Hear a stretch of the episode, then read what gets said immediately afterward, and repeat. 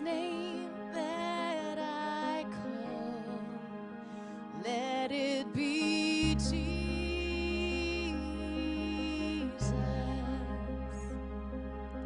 My song inside the storm.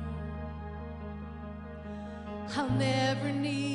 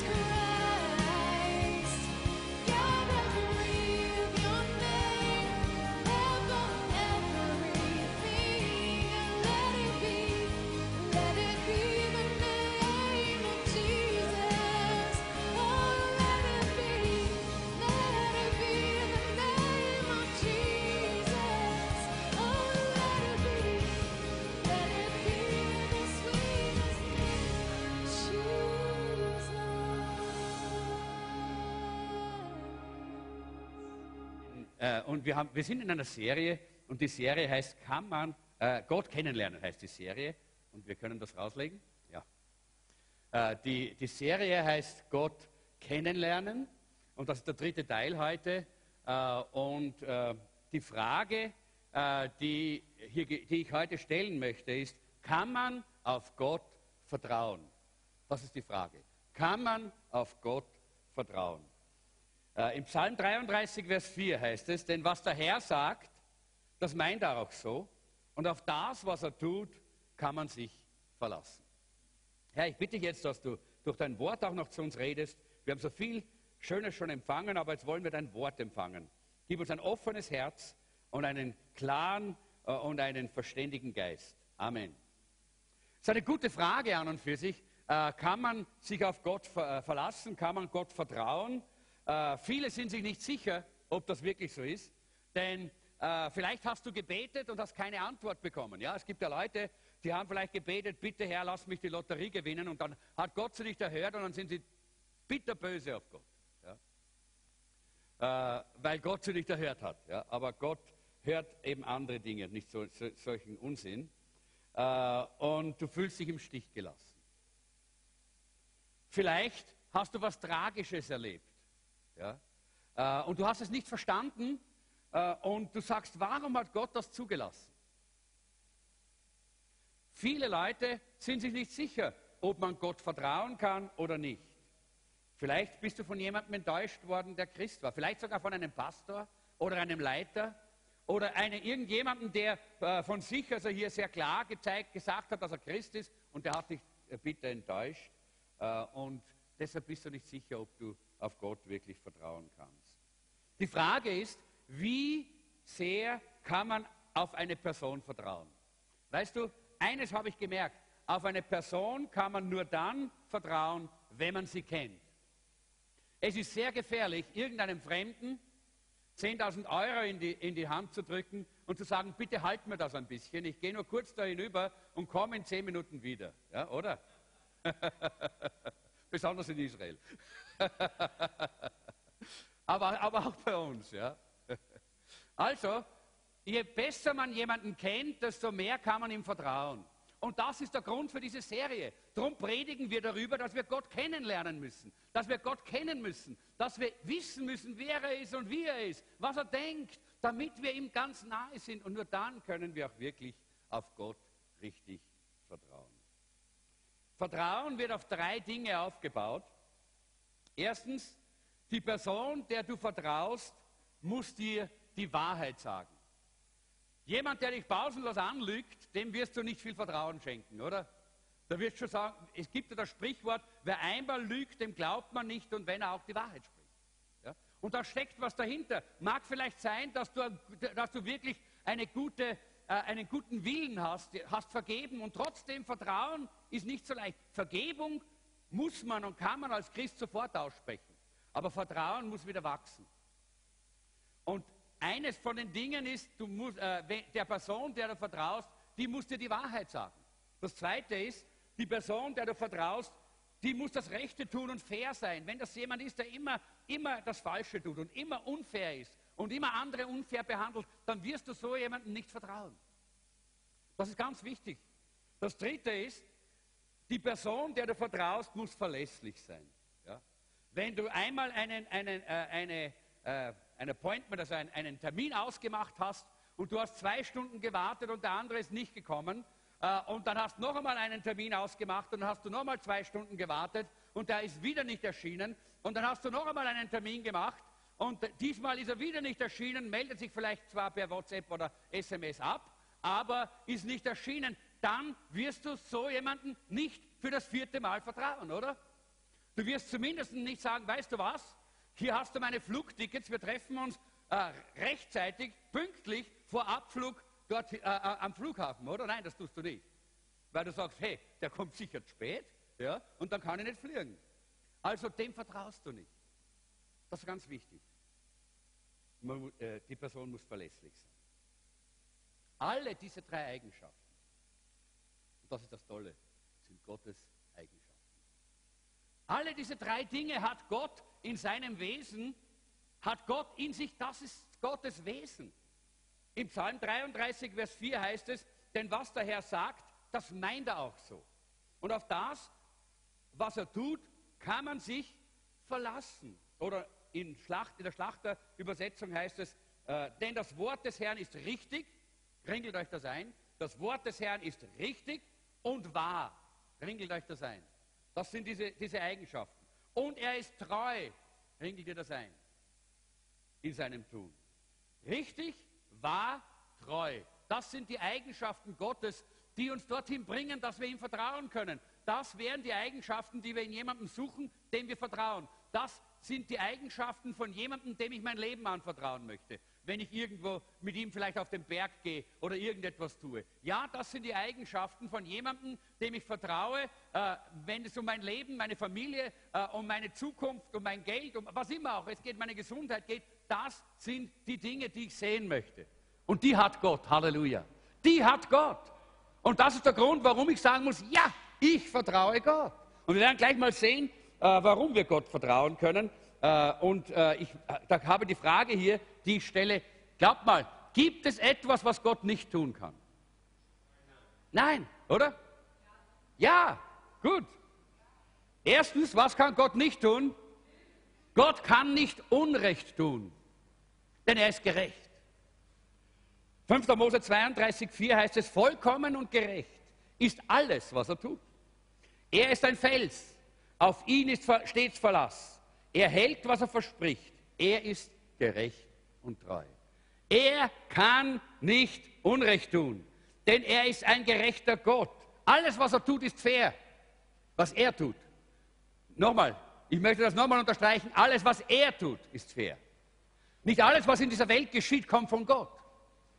Nicht alles, was wir hier erleben, kommt von Gott. Vieles kommt nicht von Gott, weil wir in einer sündigen, gefallenen Welt leben, die sich von Gott getrennt hat, wo Gottlosigkeit regiert.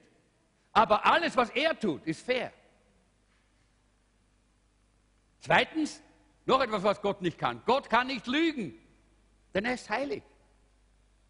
In Hebräer äh, 6, Vers 18 heißt es, und weil Gott niemals lügt, niemals lügt, haben wir jetzt zwei Tatsachen, auf die wir uns verlassen können. Gottes Zusage und sein Eid ermutigen und stärken alle, die an der von Gott versprochenen Hoffnung festhalten. Weil Gott niemals lügt, können wir uns auf diese Tatsachen verlassen. Halleluja. Und drittens, Gott kann seine Verheißungen nicht brechen, denn er ist treu. Was Gott sagt, das tut er. Halleluja. Die Bibel nennt das Treue. 4. Mose 23, 19, Gott ist kein Mensch, der lügt, er ist nicht wie einer von uns. Ja, das ist gut so, oder?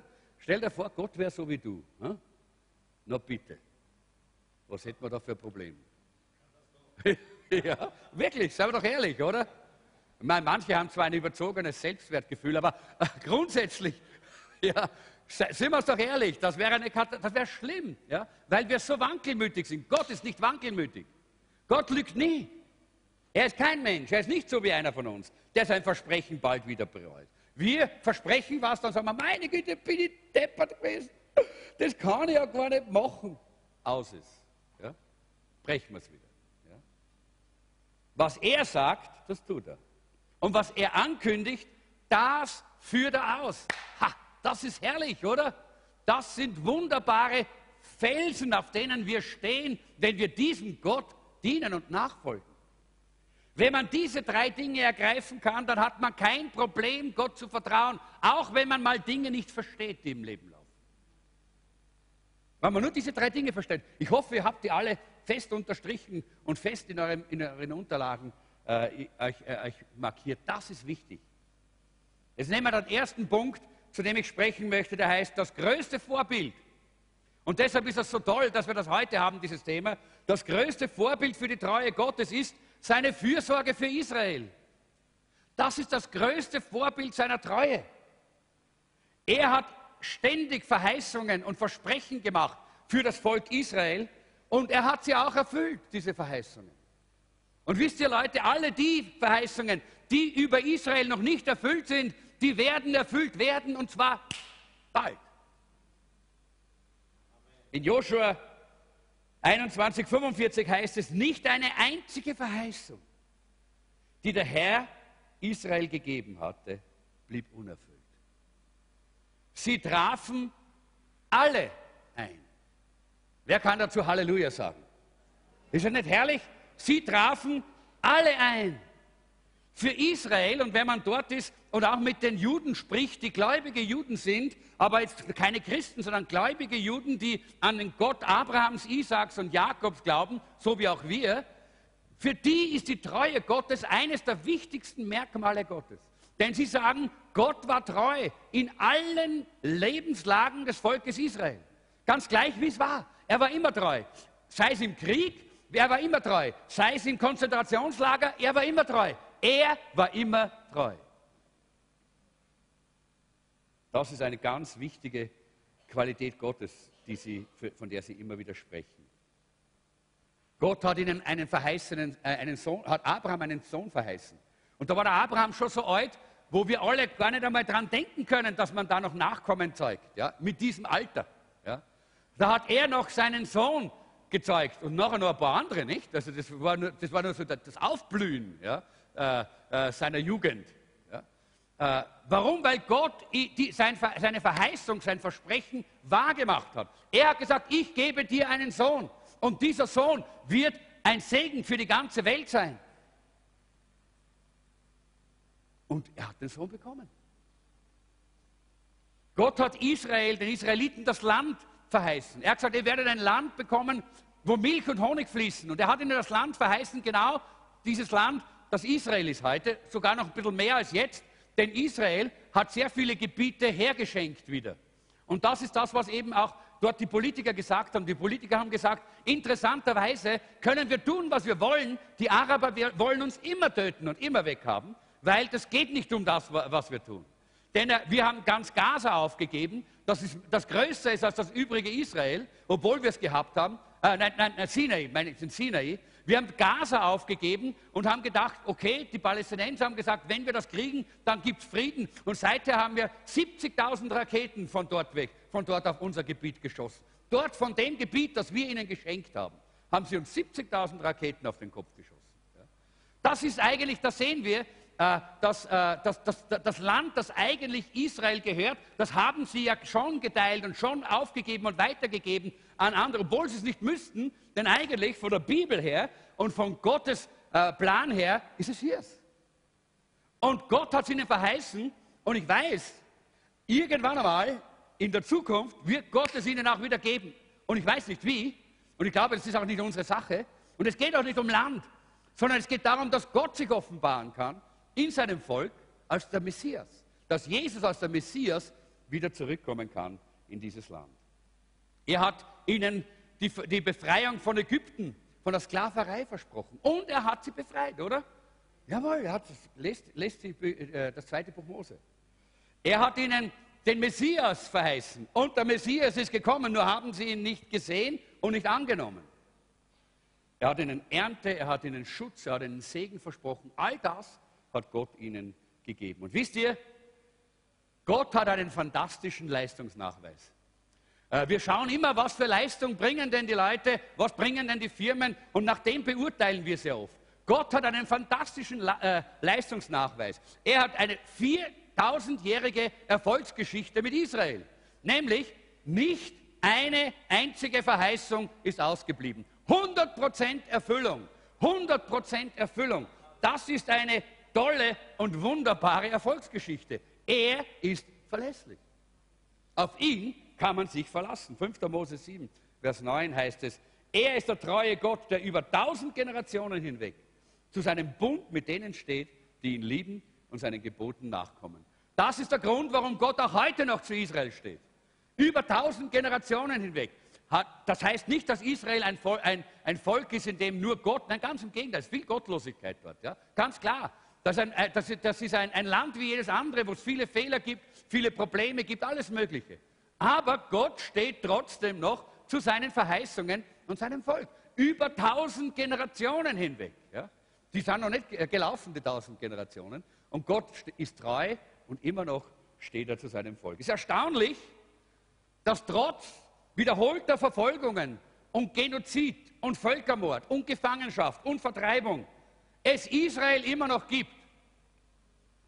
Wer hat irgendwo einen Staat der Hittiter gesehen? Oder der Jebusiter? Oder irgendwelche anderen Völker, die wir in der Bibel finden? Niemand. Die gibt es alle nicht mehr.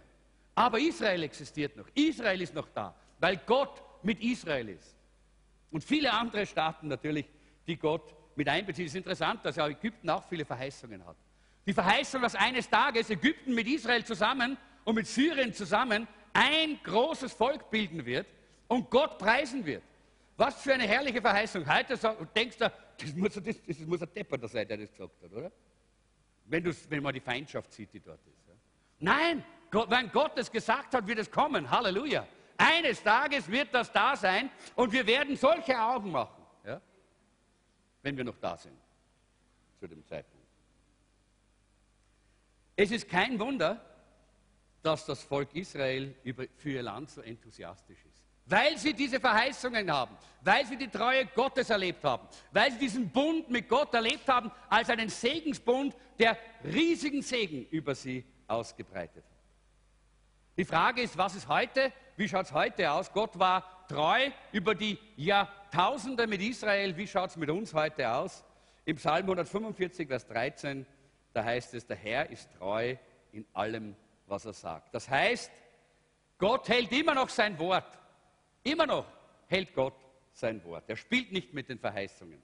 Äh, wenn du die Bibel anschaust, dann wirst du und sie ein bisschen durch, durchblätterst oder durchstudierst wahrscheinlich, sonst wirst du es nicht finden, dann findest du mehr als 7000 Verheißungen für uns in der Bibel. Mehr als 7000 Verheißungen. Und die sind wie Blankoschecks. Wer weiß noch, was ein Blankoscheck ist? Die Jungen wahrscheinlich nicht mehr, weil Schecks gibt es schon lange nicht mehr. Ja. Ein Blankoscheck, das hat man früher in alten Zeiten gehabt. Da hat, hat man nämlich so ein, ein, ein Bücherl mit Papier gehabt und das Papier was, was, war was wert, wenn man was draufgeschrieben hat. Ja. Äh, und zwar, da konnte man die Summe einsetzen, unterschreiben und das konnte man ab, rausreißen aus dem Scheckheft und dann konnte, das war, wenn ich 1000 Schilling waren das damals, seit Euro gibt es keine Schecks mehr bei uns, glaube ich. Äh, also das waren damals Schillinge oder 10.000 oder 100.000 Schilling, wenn man draufgeschrieben hat. Ja, dann war das das auch wert, das Papier. Und ein Blankoscheck, das war, dass jemand einen Scheck unterschrieben hat mit seiner Signatur und dem anderen gegeben hat und gesagt, setz ein, was du willst. Blankoscheck. Ja. Und diese 7000 Verheißungen, Leute, sind wie Blankoschecks. Gott hat schon unterschrieben. Wir müssen es nur abholen. Wir müssen es nur gebrauchen. Und darum geht es. Wenn wir nicht Gott vertrauen können, dann können wir auch seine Verheißungen nicht in Anspruch. Dann können wir auch seine Verheißungen nicht erleben. Das ist ganz klar. Und wir wollen mal sechs wunderbare Garantien Gottes anschauen. Es gibt viel, viel mehr dann noch in der, in der Bibel. Sechs wunderbare Garantien Gottes, auf die du dich verlassen kannst. Es gibt noch viel, viel mehr, aber die, die sechs schauen wir uns heute mal an. Erstens, ich kann mich auf Gott verlassen, dass er meine Sünden vergibt. Ich kann mich darauf verlassen, dass er meine Sünden vergibt. In 1. Johannes 1, Vers 9 heißt es äh, auch, äh, äh, und wenn wir ihm unsere Sünden bekennen, ist er treu und gerecht, dass er uns vergibt und uns von allem Bösen reinigt. Doch wenn wir ihm unsere Sünden bekennen, ist er treu und gerecht, dass er uns vergibt und von allem Bösen reinigt. Wir haben hier zwei Dinge. Wir haben hier eine Verheißung, er vergibt und reinigt uns. Aber wir haben auch eine Voraussetzung. Was ist die Voraussetzung? Wenn wir ihm unsere Sünden, nochmal, wenn wir ihm unsere Sünden bekennen, genau. Wie geht denn das Bekennen? Mund aufmachen ist immer ganz gut, wenn man was bekennt, oder? Ja? Mund aufmachen, aussprechen, Gott bringen, und wirklich, dann ist er treu und gerecht. Ich, da können wir uns drauf verlassen. Steht da irgendetwas in diesem Vers, dass wir uns das verdienen müssen? Dass wir dafür hart arbeiten müssen? Eine Wallfahrt äh, oder irgendwelche äh, religiöse Übungen? Steht da was da drin? Nein, habe ich nicht gelesen. Nein, nur wenn wir bekennen, aber bekennen ist wichtig. Ohne bekennen geht es nicht. Dann, dann können wir diese Verheißung einfach nicht abholen, nicht in Anspruch nehmen habe als Katholik, äh, ich bin ja äh, als äh, Katholik aufgewachsen in diesem Land, in einer katholischen Familie, da habe ich das immer erlebt, dass äh, mit Sünde ist man zu, zur Beichte gegangen und dann nach der Beichte, da hat man müssen eben 20 Vater unser, ich habe meistens 50 beten müssen, weil, wegen meiner Sünden und, und, und, und, und 30 gegrüßet seist du Maria und das war die Arbeit und da ist man dann gesessen oder kniert dort und dann hat man das aber geratscht, weil das musste man tun, damit die Sünden weggehen. Hey, wo steht denn das? Wo steht denn das? Da steht bekennen. Ganz einfach. Gott hat einen einfachen Zugang geschaffen, weil Jesus am Kreuz von Golgatha durch sein Blut alles vollbracht hat. Der einfache Zugang ist bekennen. Bekennen. Nicht arbeiten und, und religiös werden und komisch werden. Nein, bekennen. Und er ist treu und gerecht. Ich kann mich darauf verlassen. Wir versuchen ja manchmal mit Gott zu verhandeln. Gell? Da gibt es dann solche, die sagen, also wenn du mir dies und das jetzt wirklich nachlässt, dann werde ich nie mehr das tun. Ja. Oder manchmal wollen wir Gott bestechen. Ne? Herr, wenn du mir da, da, jetzt hilfst und wenn du mir da jetzt die Sünde vergibst, dann, dann gib ich da 20 Prozent statt 10 Prozent. Und es gibt sogar Leute, die sagen, Herr, wenn du mich beim Lotto gewinnen lässt, dann gebe ich 90 Prozent in die Gemeinde. Und Gott lässt sich nicht bestechen. Gott sagt, bah, hat er noch nicht kapiert, hat die noch nicht kapiert. Oder wir, wir wollen Gott betteln. Oh, bitte, bitte, bitte, bitte, bitte, bitte, bitte. Und da werden wir ganz, da fließen wir von, und, und was wir da alles machen müssen. Und Gott, oh, bitte, bitte, bitte. Nein, bekennen heißt es. Bekennen. So einfach. Wisst ihr, ich, ich weiß, ich kenne das aus meinem eigenen Leben. Ich war so, ja. Furchtbar religiös. Nicht wahnsinnig, ich war ja ein junger Mensch, aber, aber trotzdem, immer wenn, wenn, ich, wenn ich gemerkt habe, dass ich Dreck am Stecken habe, bin ich furchtbar religiös geworden. Das kennt ihr alle. Ja. Wisst ihr, und, da, und darum weiß ich das. Einfach nur bekennen, Gott ist treu. Wir können uns auf Gott verlassen. Er ist treu. Zweitens, ich kann auf Gott vertrauen, dass er mich leitet. Hey, ich kenne so viele Christen, die sagen, ich weiß nicht, was Gott für mich will. Ich weiß nicht, was ich im Leben tun soll. Soll ich da, soll ich dort, soll ich dies, soll ich das? Wie soll ich mich entscheiden? Wir haben ständig Entscheidungen zu treffen, oder? Immer wieder kommen wir vor irgendwelche äh, äh, Momente oder Augenblicke, wo wir uns entscheiden müssen, wie und was wir tun. Und dann ist es wichtig zu wissen, was Gott will. Zu wissen, dass Gott uns leitet, dass Gott uns führt. Ich kann mich darauf verlassen, dass er mich leitet. In Sprüche 3, 5 bis 6 heißt es, verlass dich auf den Herrn von ganzem Herzen und verlass dich nicht auf deinen Verstand. Denk an ihn bei allem, was du tust. Er wird dir den richtigen Weg zeigen. Wir haben hier eine Verheißung. Was ist die Verheißung? Er wird dir den richtigen Weg zeigen, nicht den falschen Weg. Gibt immer wieder Leute, die meinen, ich habe das jetzt, glaube ich, äh, äh, kürzlich äh, erst irgendwo wieder gesagt, es gibt immer wieder Leute, die meinen, ja, ich frage Gott lieber nicht, weil Gott will immer irgendwas von mir, was grauslich ist und was nicht gut ist. Er will, dass ich eine Frau heirate, die ich nicht heiraten will, dass ich einen Mann nehme, den ich nicht will, dass ich einen Beruf äh, ausübe, der, der, der mir stinkt. Nein, Gott ist nicht so. Er führt uns den richtigen Weg. Also das sagt er hier die Bibelstelle. Da ist die Verheißung. Er wird dir den richtigen Weg zeigen. Aber es gibt auch eine Voraussetzung. Wie heißt die? Verlass dich auf den Herrn. Verlass dich auf den Herrn von ganzem Herzen. Nicht auf deine eineinhalb Kilo äh, äh, Gehirnmasse. Die ist zu klein und zu wenig, was da drinnen ist. Und wenn du, wenn du, sogar, wenn du so intelligent wie Einstein bist, genügt das nicht, um ein gutes Leben zu leben und den richtigen Weg zu gehen. Verlass dich auf den Herrn von ganzem Herzen. Verlass dich nicht auf deinen Verstand. Das ist die Voraussetzung. Es gibt nur eine wirklich vertrauenswürdige Quelle zur Information für uns, was in unserem Leben wichtig ist, und das ist Gott. Er sieht die Zukunft. Er weiß, was kommt. Er kennt alles, was auf uns zukommt, was sich entwickelt in der Geschichte. Alles weiß er. Deshalb ist er die beste und einzige Quelle, die vertrauenswürdig ist. Die Frage ist es, wie gibt uns denn Gott Wegleitung? Und ich möchte da nur ganz kurz das so anschneiden. Erstens durch die Bibel, natürlich durch die Bibel, durch Gottes Wort.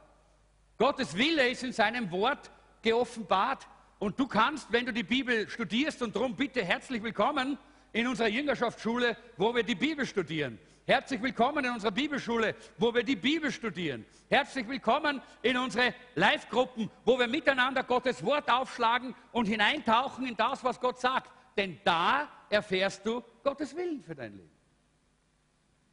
Das zweite ist durch Gottes fürchtigen Rat. Ich glaube, das ist auch wichtig.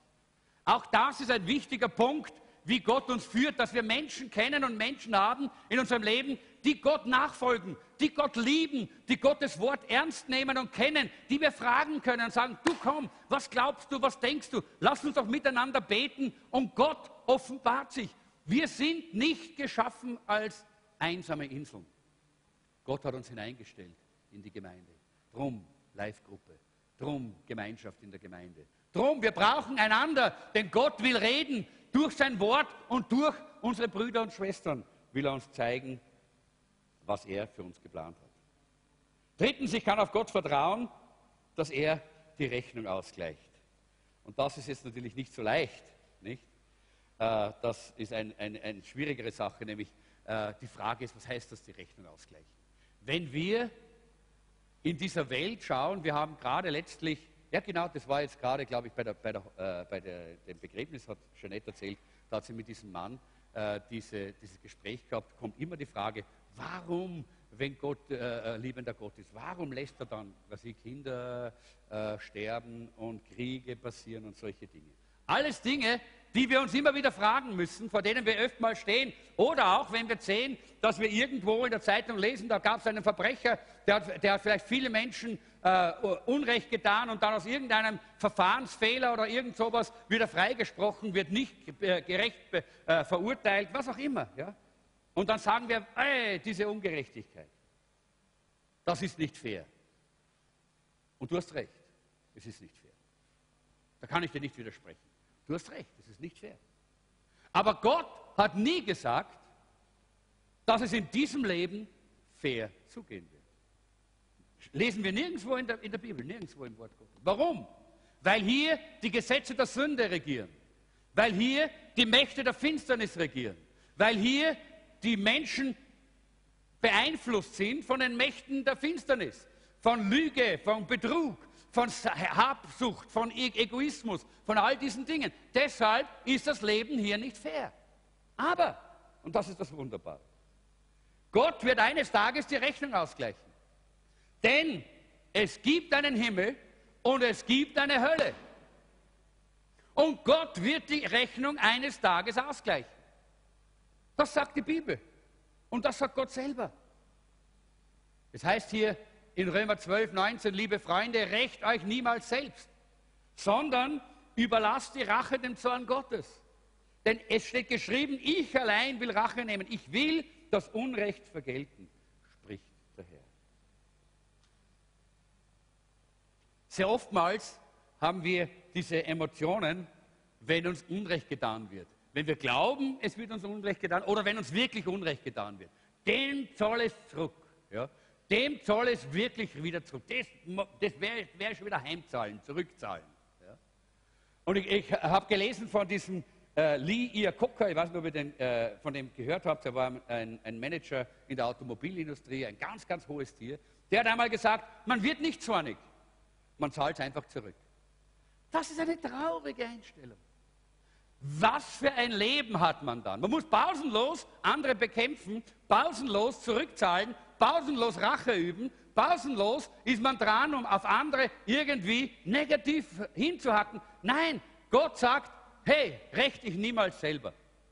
Ich werde die Rechnung am Ende auch richtig ausgleichen. Du brauchst das nicht selber tun. Das ist wichtig. Eines Tages wird das geschehen. Die Bibel sagt uns das. Äh, es ist dem Menschen gesetzt, einmal zu sterben und danach kommt das Gericht. Und wir lesen auch, dass am Ende der Zeiten dann die Bücher aufgetan werden und alle Menschen werden gerichtet nach ihren Werken. Wir wissen, dass wir, wenn wir Jesus Christus unser Leben gegeben haben, nicht mehr in dieses Gericht kommen, ob wir im Himmel oder in der Hölle landen, denn wir haben uns entschieden für Jesus. Deshalb, wir wissen, wo wir hingehen. Aber dann werden auch die Bücher aufgetan und wir werden nach unseren Werken beurteilt.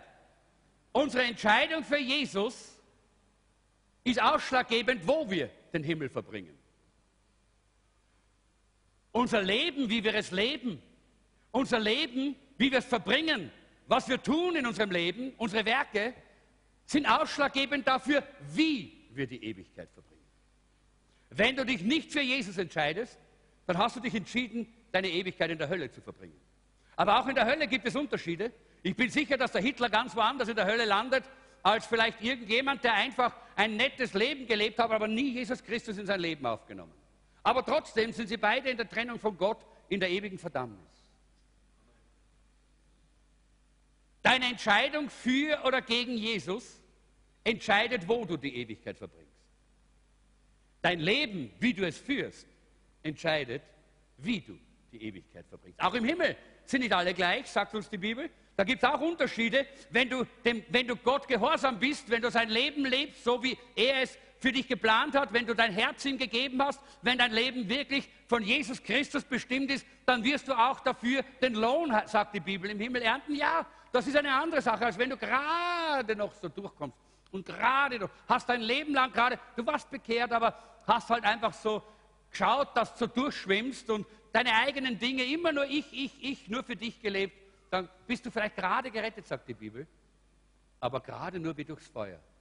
Dann wirst du auf einem anderen Platz im Himmel sein als der andere, der, der Paulus, der irgendwo ganz hingegeben gelebt hat. Nicht? Ja, das ist sehr, sehr wichtig, dass wir das verstehen.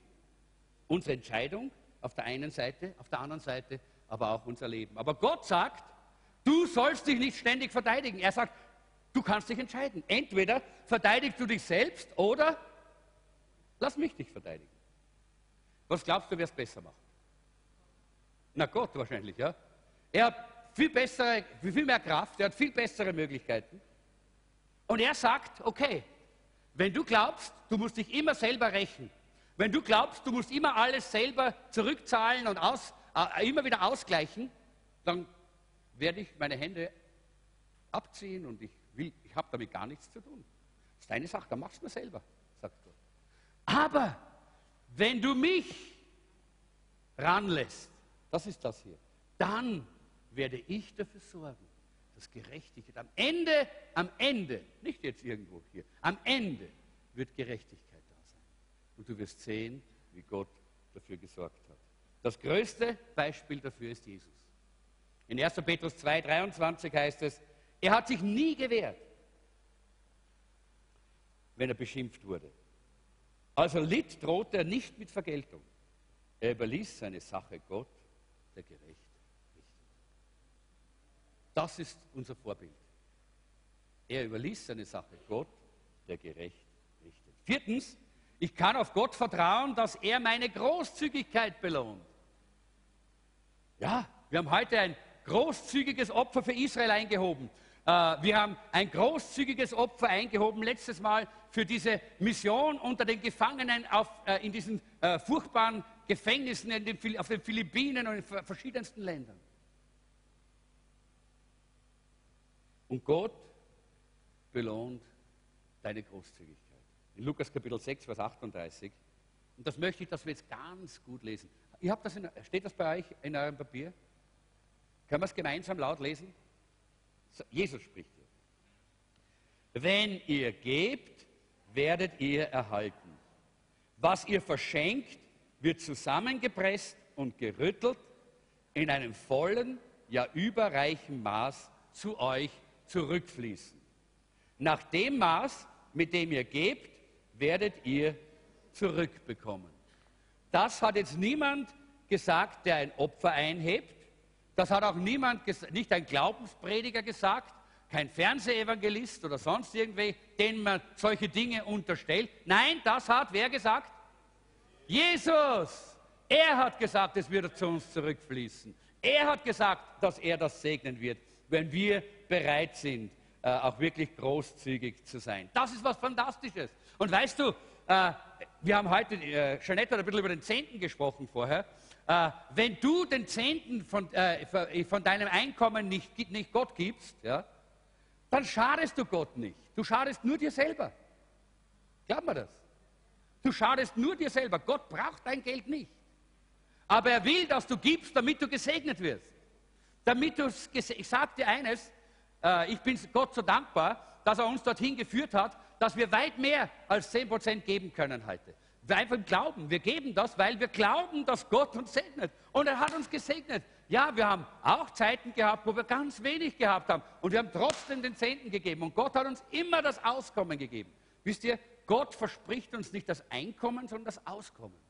Plötzlich waren Dinge da, es, haben, es haben, sind Dinge passiert, die uns einfach gesegnet haben. Leute haben uns gesegnet, alles Mögliche. Ich habe jetzt nicht die Zeit, äh, zu viele solche Dinge zu erzählen, aber das ist erstaunlich, was Gott da tut. In Sprüche 3, äh, Vers 9 und 10 heißt es, Ehre den Herrn mit deinem Besitz und schenke ihm das Beste, was dein Land hervorbringt. Dann werden sich deine Scheunen mit Korn füllen und deine Fässer von Wein überfließen. Du kannst Gott im Geben nicht übertreffen. Hey, ist das nicht klasse? Er ist, immer, er ist immer besser, er kann es immer noch besser als wir. Er gibt und gibt und gibt. Er ist so großzügig. Und wenn wir großzügig sind, dann werden wir glückliche Menschen sein. Dann wird Gott uns segnen und Gott wird durch uns wirken und wir werden merken, wie wir glücklich sind.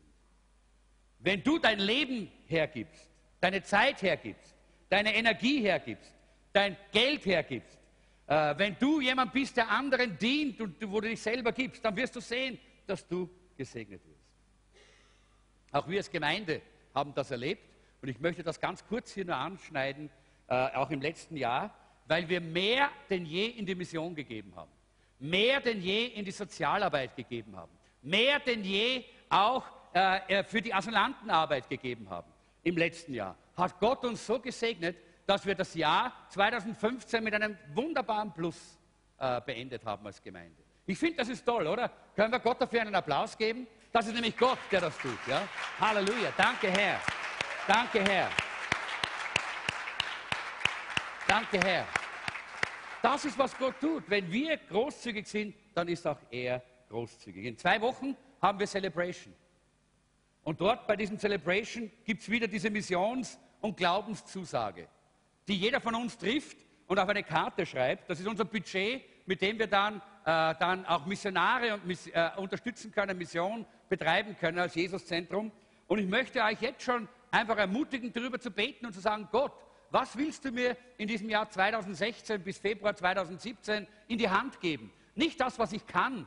Wir haben nicht, wir, wir haben was draufgeschrieben und wir gesagt haben, eigentlich können wir das nicht. Ja?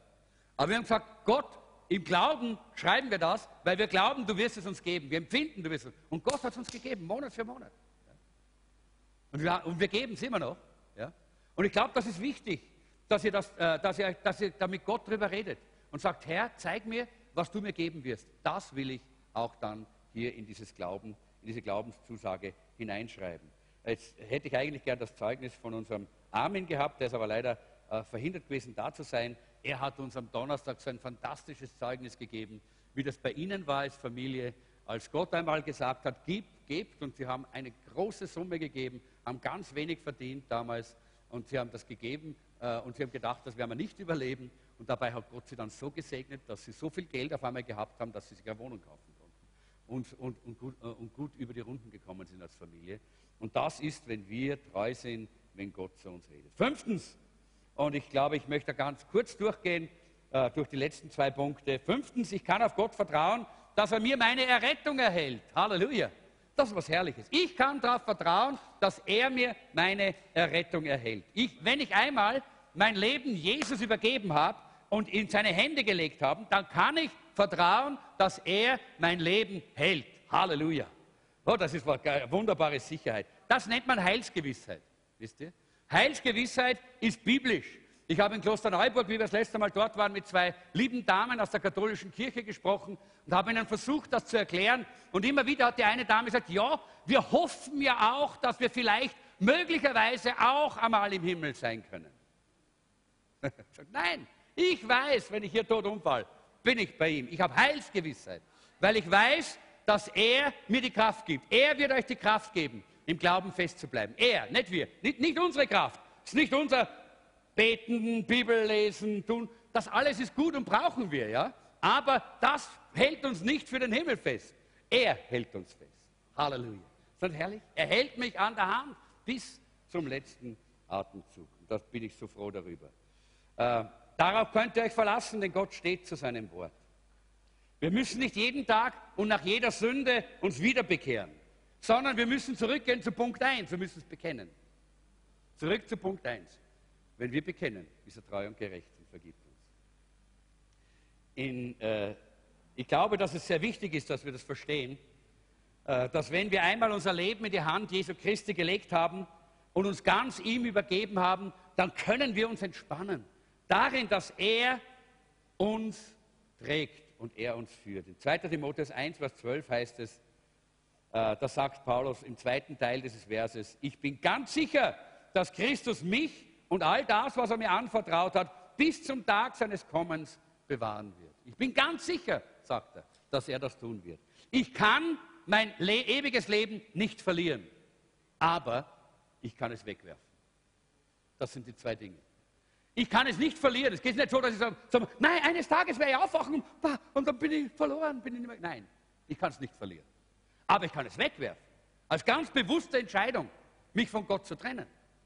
Aber verlieren, einfach nur so, kann ich es nicht.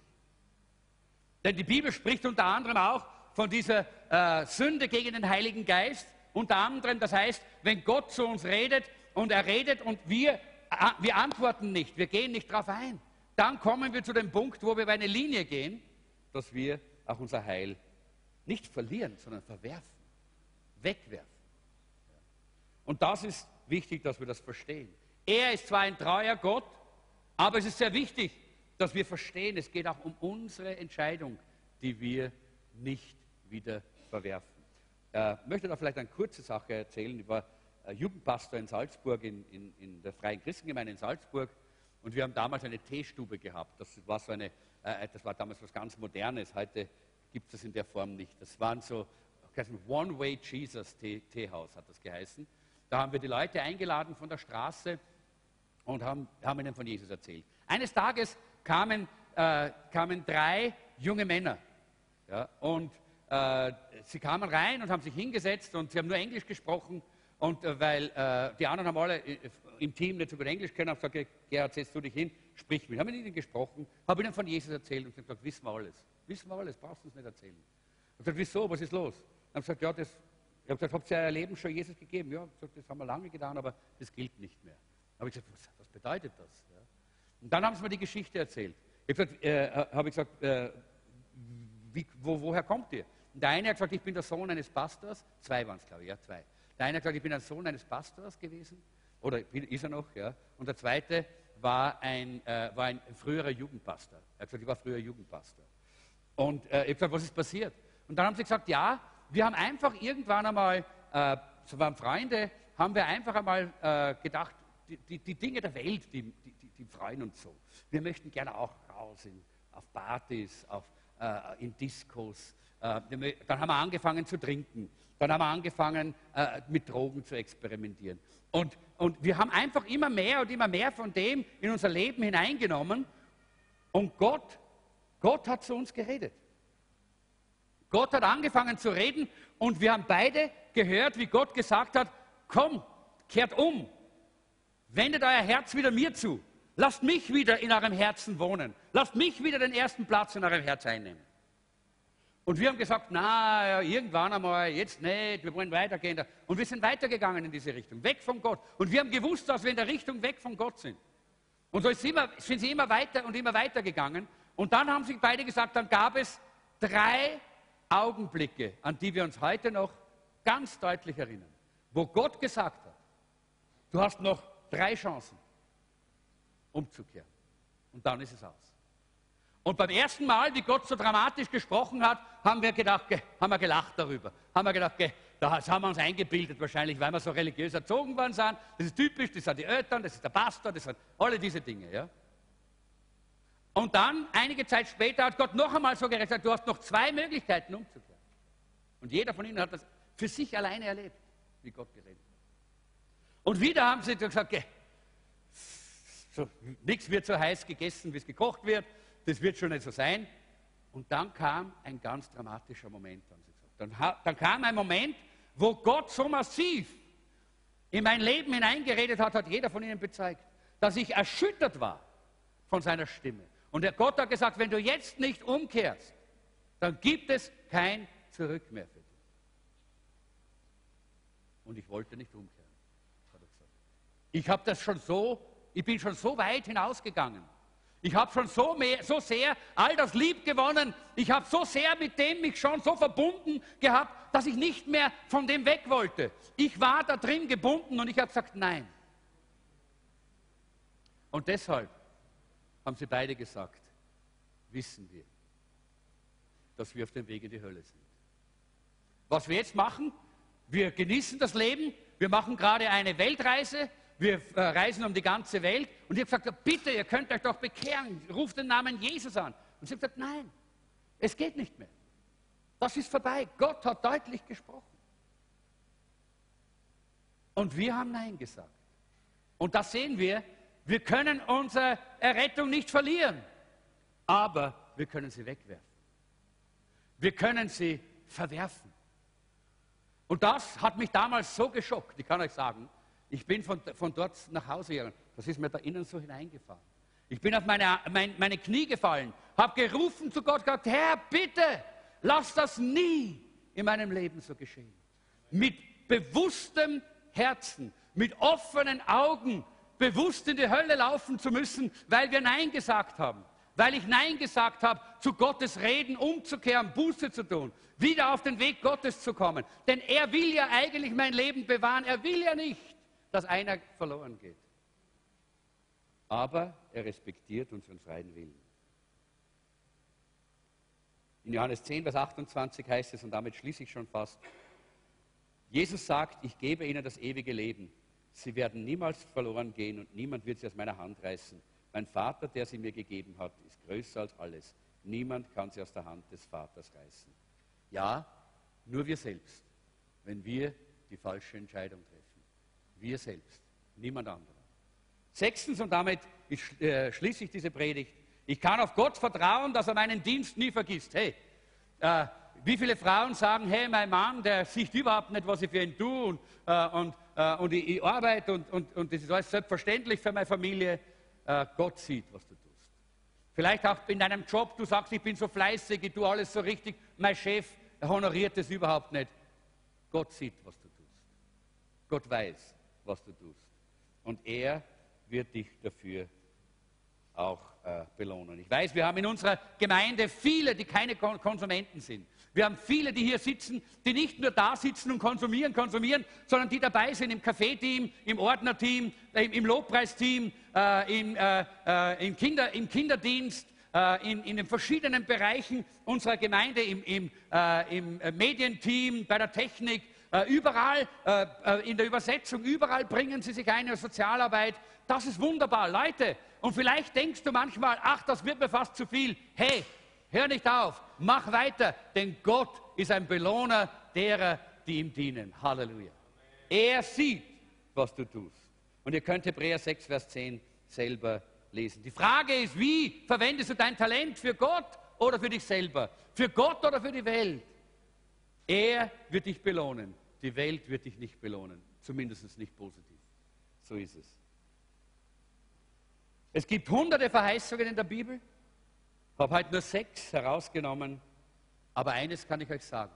Diese hunderten Verheißungen sind nicht für jeden.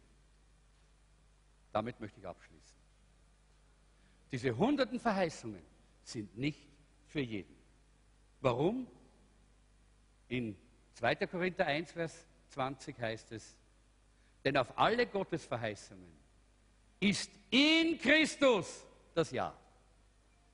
In Christus das Ja. Jesus Christus ist der Schlüssel für jede Verheißung von Gott. Jesus Christus und deine persönliche Beziehung zu ihm öffnet dir alle diese Segnungen. Aber ohne Jesus Christus gelten dir diese Verheißungen nicht. Ohne Jesus Christus kannst du sie auch nicht in Anspruch nehmen und Gott wird sie dir auch nicht erfüllen. Aber in Christus hast du sie. Ich schließe mit der Frage, die ich am Anfang gestellt habe, kann man sich auf Gott verlassen? Ja, ja, Halleluja, ja. Millionen Christen leben das heute in dieser Welt. Und wir sind ein, einige davon, oder? Gott ist treu. Und in Römer 10, 11 und 13 heißt es, wer auf ihn vertraut, steht fest und sicher. Denn jeder, der den Namen des Herrn anruft, wird gerettet werden. Hast du schon den Namen des Herrn angerufen? Hast du schon diesen Jesus persönlich so dass du den Schlüssel hast für die Verheißungen, für die Hunderten von Verheißungen, die in der Bibel stehen? Oder hast du ihn noch nicht? Lass uns gemeinsam aufstehen. Lobpreisteam bräuchte ich jetzt. Maria. Kann jemand die Maria? Danke.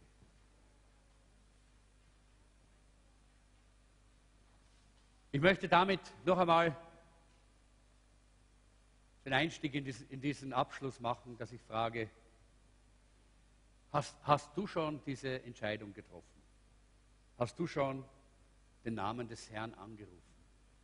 Hast du ihn schon eingeladen in dein Herz? Denn in Christus und nur in ihm und nur in ihm ist der Schlüssel für diese Verheißung. Dann gelten sie für dich. Und wenn du da bist und du sagst, nein, ich habe noch nicht den Namen Jesu angerufen. Nein, ich habe noch nie Jesus Christus in mein Herz eingeladen, als meinen Erlöser, als meinen Herrn. Dann möchte ich dich ermutigen, tu das jetzt. Denn auf Gott kannst du dich verlassen. Gott kannst du vertrauen. Er hält seine Verheißungen, aber du musst die Voraussetzungen schaffen, indem du Jesus in dein Herz aufnimmst. So, wenn du da bist und du hast das noch nicht gemacht, dann lade ich dich ein, dass du deine Hand hebst. Sag, ich möchte heute Jesus in mein Herz aufnehmen. Und sag, Pastor, bete für mich. Ich bete gerne für die, die sagen, ich treffe eine Entscheidung. Jesus soll in meinem Herzen leben. Jesus soll der Erste sein. Und wenn du jetzt das spürst und das merkst, dass Gottes Geist an deinem Herzen wirkt, dass Gottes Geist klopft. So, die Bibel sagt, Jesus sagt, siehe, ich stehe vor der Tür und ich klopfe an, die Tür des Herzens. Ich klopfe an. Wer mir auftut, zu dem komme ich. Wie schaut es aus bei dir? Jesus klopft bei dir. Möchtest du jetzt Jesus in dein Herz aufnehmen? Möchtest du ihn einlassen in dein Leben?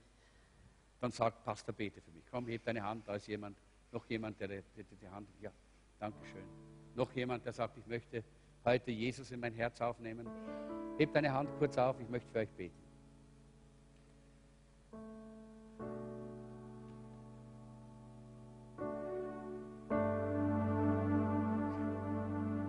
Gut, wir beten für die, die jetzt, äh, ja, danke schön. Gut. Leg deine Hand auf dein Herz. Leg deine Hand auf dein Herz. Und dann wollen wir gemeinsam mit ihnen beten. Sag, Herr Jesus, komm in mein Leben. Komm in mein Herz.